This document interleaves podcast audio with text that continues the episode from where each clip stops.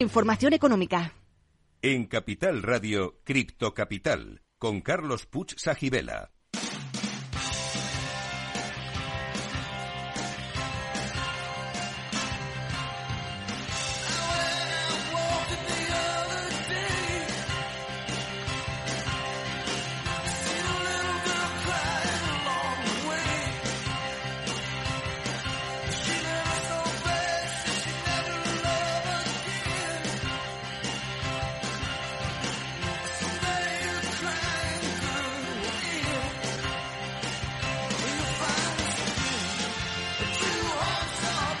Bueno, vamos con nuestra segunda invitada, que es Yolanda Rubio.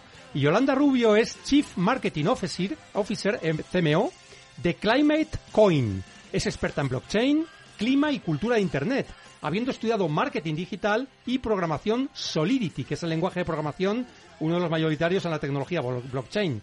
También Yolanda es asesora de proyectos Web3 y es una apasionada de la intersección entre tecnología, economía y cultura líder en el campo de blockchain y, criptomonedas. Recientemente ha lanzado un podcast sobre tecnología y tendencias llamado Due Diligence con Claudia Giraldo y Yanira Planes. Bueno, wow, Yolanda, ¿qué tal estás ante todo? Bueno, vaya presentación. Yo tan solo soy un aprendiz, Carlos. No me lo creo, no me lo creo que seas un aprendiz. ¿eh?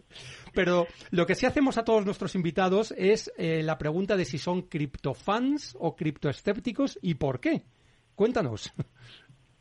Bueno, yo soy criptofan, obviamente. Si no, yo poco me involucro en las cosas si de verdad no creo, ¿no? Entonces, sí, que como todo en la vida hay ciclos. Eh, y, y realmente sí que soy una creedora, pero sí que soy muy realista. Entonces, intento tener siempre un mensaje muy bajado a tierra y, y tampoco o sea, la vida se conforma de muchas cosas, no cripto nos va a salvar a todos. Entonces, ahí sí que, pues te diría, obviamente, creo en cripto, pero desde un lado muy realista y, para el bien. Con los pies en el suelo, ¿no? O sea, digamos para hacer cosas buenas, ¿no? Que la tecnología nos permita avanzar y progresar, ¿verdad? Por supuesto, porque sí que a los que nos gusta la tecnología y nos encanta hablar de ella, a veces nos olvidamos que la mm, tecnología es el medio, no es el fin, ¿no? Entonces ahí siempre que sea para mm, un mundo mejor y que la sociedad mm, progrese, a favor. O sea, si no, no, hay, no, hace falta perder el foco, ¿no? Diría. Em, está, yo creo que está muy claro, ¿eh, Yolanda? Y por eso te vamos a preguntar sobre Climate Coin. O sea, ¿por qué nace? ¿Por qué existe? ¿Cómo te has llegado tú a involucrar con este proyecto? Pues mira, eh, empiezo desde los inicios y muy alineada con lo que estábamos comentando hasta ahora, porque es, eh, digamos, un proyecto que, pretende pues hacer un mundo mejor, ¿vale? Mediante la tecnología blockchain. Yo os cuento, ClimateCoin, eh, para quien conozca desde cómo surgió, ya hace tiempo que, esto se ideó de parte de los fundadores, porque se lanzó en 2017 a modo de ACO. Los fundadores vieron el potencial de los créditos de carbono como producto financiero y, lo tokenizaron. ¿no? Pasaron este instrumento al campo digital. En aquel momento eh, buscaban los primeros pioneros y, como digo, lanzaron una ACO y se pivotó el modelo de negocio porque aquel entonces pues el tema cripto y, crédito de carbono pues no estaba del todo maduro y se fundó Climate Trade, que Climate Trade pues ya es una empresa mm, tiene que ver con blockchain, pero no en cripto, y lo que es un marketplace que conecta eh, empresas con proyectos de desarrollo sostenible y las empresas ya por fines reglamentarios deben de compensar su CO2, ¿no? Entonces, Climate Trade pues ya es un éxito, tiene empleados por todo el mundo, compensa la huella de carbono de las empresas más top, diría, del país y ahora del extranjero y ya están despegando. Y el año pasado, viendo el auge también de las cripto, eh, cómo estaba creciendo el mercado, decidieron volver a relanzar la idea original que es Climate Coin. Ah, claro. Climate Coin se lanzó justo mm, hace un año, dentro de poco, en la ciudad de Miami. Nosotros tenemos una conexión bastante cercana con la ciudad eh, porque por tema de adopción cripto y por tema de conciencia del clima siempre nos han abierto bastante las puertas, ¿no? Incluso eh, desde los inicios el alcalde de Miami pues eh, se postuló como advisor nuestro, ¿no? Entonces, ¿qué ha pasado durante este año, ¿no? Que lanzamos Climate Coin? Pues nosotros eh, tenemos dos soluciones. Primero, tokenizamos créditos de carbono, que sí que te parece luego lo podemos comentar. Y sobre todo nuestra estrella es una plataforma donde se facilita las finanzas climáticas. Hemos venido a dar solución a que hasta el momento las empresas podrían compensar su CO2. Pero, por ejemplo, Carlos, ¿por qué tú y yo no podemos también compensar y recibir incentivos por ello? Cierto, cierto. Mediante esta plataforma y ahora, si te parece, sacamos ¿y por qué cripto? que es la famosa pregunta. Claro. Pues bien, mm, mediante esta solución lo que pretendemos es que sea un instrumento que democratice el acceso a la inversión y en este caso la inversión climática, ¿vale? Y bueno, comentábamos que hemos hecho durante este año, que no es poco, pasamos de ser un proyecto como todos empiezan en un deck, en una presentación, a tener desarrollada la plataforma que a día de hoy hace un par de semanas ya la lanzamos en fase de beta testing, es decir, nuestra comunidad ya puede testear cómo funciona y, y al compensar puede generar un NFT. Bueno, está muy chula. Desde aquí animo a que entren e interactúen. Y luego también te contaré de forma muy transparente que durante este año pues quisimos explorar vías de negocio, mm, eh, sobre todo el tema de la DAO, también constituimos el equipo y realmente, pues bueno, uno se va alineando, ¿no? Así que ha sido un camino que hemos transitado y tú ya sabes que en el Crypto Winter ahora parece que... Sí, parece que, empieza, llega la primavera, parece, pero estamos en estábamos en el cripto invierno, está claro. Exactamente, exactamente. Y nada, y así de historia personal, pues yo entré en Climate Coin en mayo del año pasado, justo también cuando las cripto empezaron a caer. Sí. Pero al final yo eh, confiada porque me uní a un equipo a un equipo de pioneros, ¿no? En, en, en que creíamos en la solución. Sí que es verdad que el entorno macro, eh, pues hoy obviamente no acompañaba, no era un poco remar eh, contracorriente, ¿vale? Pero si tú eres consciente que tu solución funciona y que a veces falta pues paciencia y, y, creer, ¿no? Y ver que pues teníamos ya la experiencia de Climate Trade, sobre todo en la oferta de créditos de carbono, y allí eh, vale la pena mencionar que créditos de carbono de alta integridad, que es un poco lo que nos distingue a otros proyectos de clima y cripto que hay en el mundo, ¿no? Entonces, bueno, esta sería un poco la historia de Climate Coin y, y personalmente me vinieron a buscar, no fue yo que que estaba buscando cambiar de trabajo. Yo incluso estaba en otro proyecto, no era de Web3, pero sí que hacía de consultora ya en temas de blockchain, pero sí que tenía mi vida, pues eh, yo trabajaba en tecnología en una plataforma SaaS del, del ámbito de transporte y logística y dinamizábamos a comunidad. Yo vengo de marketing digital, como has comentado, pero con experiencia en dinamizar comunidades. Entonces, de modo autodidacta, empecé a aprender sobre blockchain y se, y se me formó un universo ¿no? que tenía experiencia en comunidades, marketing, Web3 y, y aparte por un tema de, también de valores personales, siempre he estado muy alineada en temas de pues de sostenibilidad y, y, un progreso, pues como comentábamos, de acuerdo a tecnología para el impacto. Esa sería un poco la historia, Carlos. Bueno, me parece una historia preciosa porque realmente estáis, estás aunando mm, varios de tus intereses con el conocimiento de la tecnología y con el descubrimiento de, de lo que se puede hacer con ella, ¿no? A favor de la, del progreso y de la humanidad, ¿no? O sea, realmente a mí me parece precioso esto que estás contando, ¿eh? Has hablado, has hablado de tokenizar créditos de carbono, que es algo que habéis hecho con Climate Trade, ¿no? Pero ¿hay algún ejemplo concreto de proyectos exitosos que hayan sido financiados a través de vuestra plataforma o todavía no estamos en ese punto?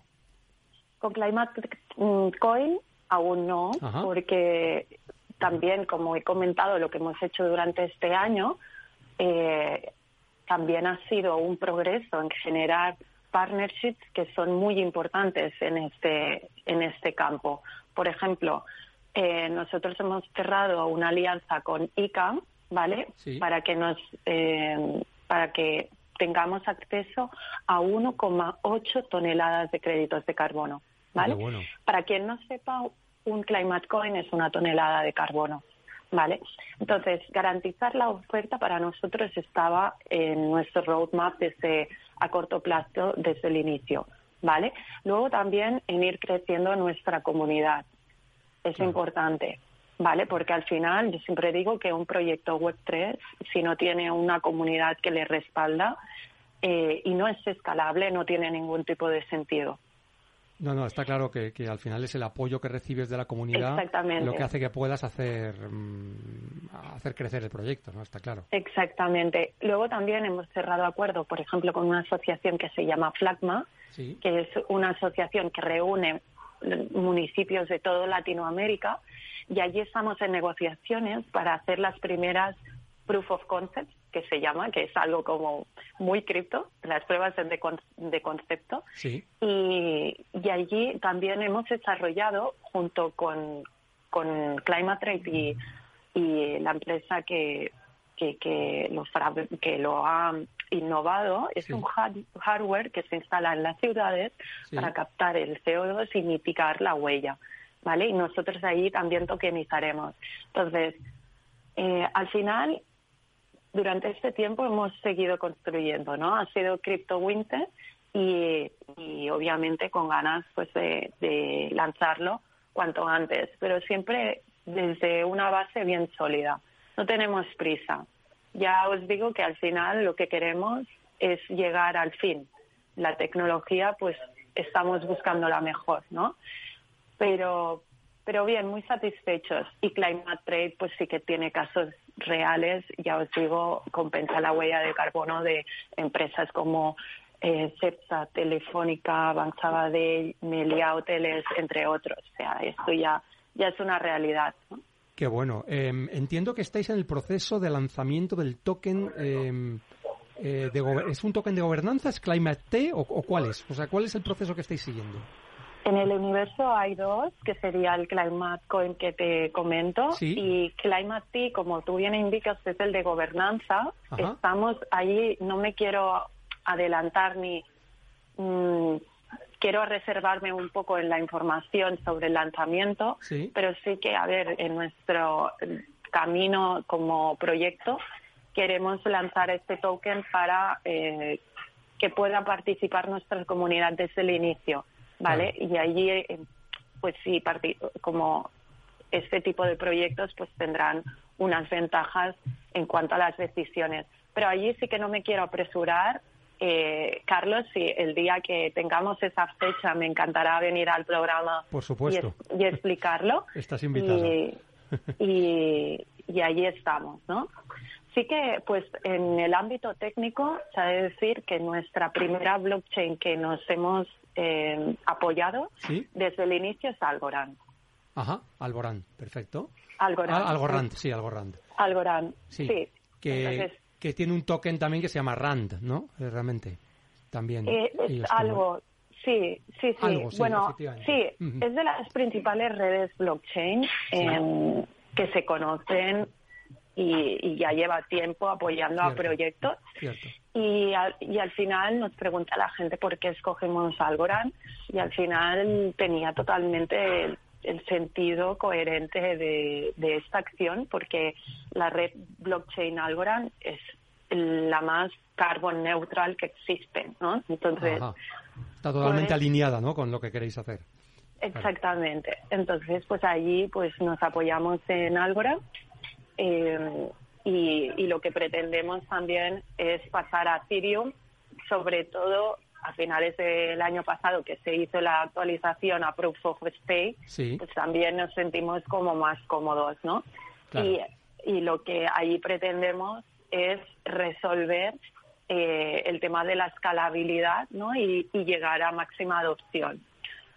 Las redes blockchain, realmente detrás hay toda una comunidad que tan solo tú comuniques que estás en su red blockchain, la gente te apoya. Sí, sí. Te apoya al máximo. Sí, sí. Con lo cual os apoyáis también en la, en la comunidad de la propia Algorand también, ¿no? Para poder hacer esto. ¿eh? Sí, yo que, claro. a mí me gusta mucho hablar del nuevo paradigma de dedicarse a marketing, pero para proyectos Web3. ¿vale? Em, cuando tú te dedicas al marketing o colaboras, ¿vale? Porque en una DAO no tienes roles, tú eres un colaborador. Eh, al final la comunidad forma parte de tu prioridad número uno. ¿Vale? Nosotros la semana pasada se nos viralizó un tweet eh, en cuanto a interacciones, porque allí explicamos la razón de por qué nos acoñamos con Algorand. Eh, todos los seguidores de Algorand de repente bueno, empezaron a interactuar con nosotros, mm, nos generaron un montón de engagement.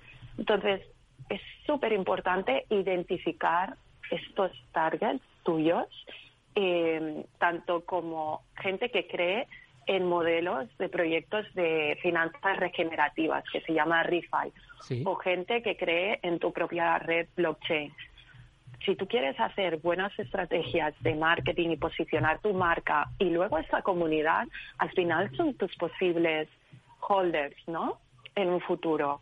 O sea, se trata tu comunidad también como lead generation. Entonces, es súper importante eh, localizar esto, en inglés hay una palabra que es pool, que, en, castellano es piscina, pero no se exactamente. Exacto. Tus, tus pools ¿no? de, de estas comunidades, porque realmente, ¿qué pasa? Que la gente ya se ha cansado un poco de ser espectador pasivo de los proyectos. Y quiere tener un protagonismo también, ¿verdad? Poder participar. Totalmente. Entonces, ahí es el nuevo paradigma también de los proyectos Web3, ¿no? Eh, abrirlos al público. Y no solo de los proyectos Web3, ¿no? Porque hace cuestión de una semana Elon Musk empezaba ya a anunciar que Twitter iba a un modelo de código abierto. ¿Vale? Sí, sí, es, cierto, es cierto. Con lo cual, lo que va a hacer es que eh, la propiedad, digamos, del, de todos los beneficios que obtiene Twitter no va a ser solo para Twitter, sino que se podría repartir entre toda la comunidad, ¿no? Sería eso, el, la visión, ¿no? Que se podría conseguir. Veremos. Veremos, sí. yo creo que esto está en, en la fase ya, creo, más final. lo, que tiene la visión más a medio plazo Elon es abrirlo a la comunidad de desarrolladores en cuanto, ¿qué pasa? Que si tú abres el código, la gente puede, o una de dos, identificar tus errores dentro de Twitter, todos los que yo soy muy usuaria de Twitter, paso muchas horas y todos los que, los que pasamos horas sabemos que cada vez hay más bots. Sí, es cierto. Eh, y, y más fraude.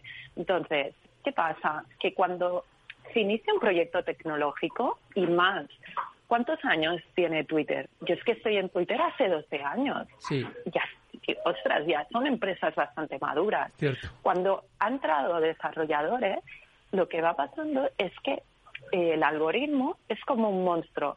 Se, un monstruo que se va creando con parches, ¿vale? Como un Frankenstein. Le vamos poniendo parches. Y al final este monstruo parece indomable. Pues, oye, abriendo el código lo que hace es que, es que desarrolladores pueden identificar tus fallos, tus bots y proponer soluciones, ¿vale? Y por otro lado y por otro camino, eh, hay algo un poco más desafiante, que es que si tú abres el código, es como si un chef expone su receta, ¿vale? te pueden te pueden copiar la solución. No, y de hecho, y, de hecho la copiarán, y de hecho la copiarán e incluso la mejorarán, ¿no? Incluso. Y la mejorarán y puede aparecer Twitter 2. Entonces, vamos a, yo creo que estamos en una era y vamos a ver unos tiempos de cambios brutales en la forma que, que se automatizan las organizaciones y también el sistema de gobernanza. Pues esto que nos dices, Yolanda, es clave para conseguir la democratización precisamente al acceso a estos proyectos de inversión que lo que persiguen es luchar contra el cambio climático, ¿no? Y realmente es, estupendo. Pero bueno, yo creo que también relacionado con este tema, eh, habéis creado un podcast sobre tecnología y tendencias llamado Due Diligence. ¿Nos puedes hablar un poco sobre él, Yolanda? Por supuesto. Pues mira, eh, Due Diligence nace de la intención de pasar unas conversaciones que se hacían off the record con mis compañeras y diré amigas también, Claudia y Janira, sí. que justamente hablando de Twitter nos conocimos en la plataforma y, y oye, cuando quedábamos fluía todo tanto y realmente, pues como comentaba, salían debates súper interesantes que era como vamos a amplificar ¿no? Eh, este mensaje pues a quien le interese y ha sido por divertimiento. Yo creo que es un proyecto que nos suma mucho a nivel personal y profesional porque eh, al final pues la dinámica es que es un podcast que sale cada dos semanas, que abarcamos temas de tecnología y tendencias, sobre todo cultura de Internet, pero bajo un tono más de tertulia, ¿no?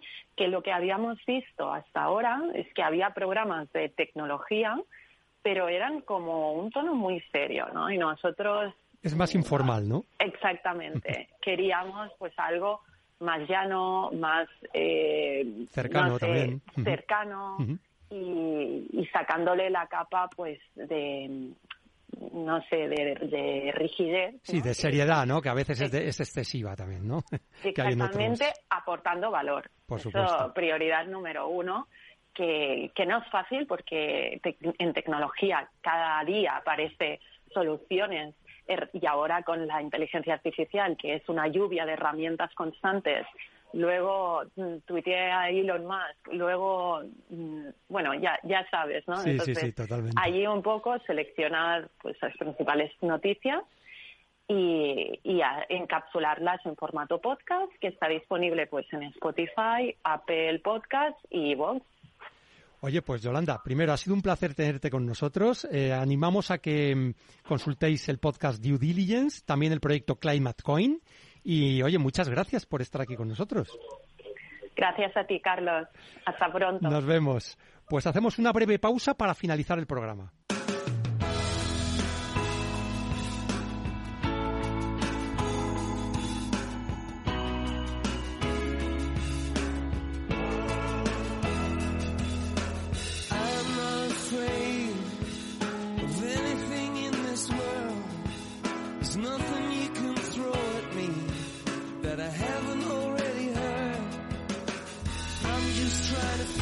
Pues vamos a finalizar el programa resolviendo el criptoenigma. El triángulo de las Bermudas de las criptomonedas eh, se trata de casos de desaparición de fondos sin explicación aparente en el mundo cripto, recordando al misterio del triángulo de las Bermudas. Uno de los ejemplos más notorios es el caso de la plataforma de intercambio MTGOX, que colapsó en 2014 después de que desaparecieran aproximadamente 850.000 bitcoins, dejando a miles de inversores sin criptomonedas. El criptoconsejo de hoy es recuerda que tus bitcoins no los puede intervenir un gobierno. Muchas gracias a todos los invitados, ha sido un programa apasionante. Nos vemos el próximo lunes a las 3 de la tarde. Sed felices, criptocapitaleros. En Capital Radio, Cripto Capital. Capital Radio, Madrid, 103.2 FM. Si quieres estabilidad en el empleo, poder conciliar tu vida laboral y asegurarte una pensión para cuando te jubiles, debes escuchar Empleo Público. Todo lo relativo a las oposiciones, convocatorias, consejos para preparar las pruebas y la opinión de expertos de las administraciones públicas y de la formación. Los miércoles a la una y media de la tarde en Capital Radio tienes una cita con Empleo Público, con José Joaquín Flechoso.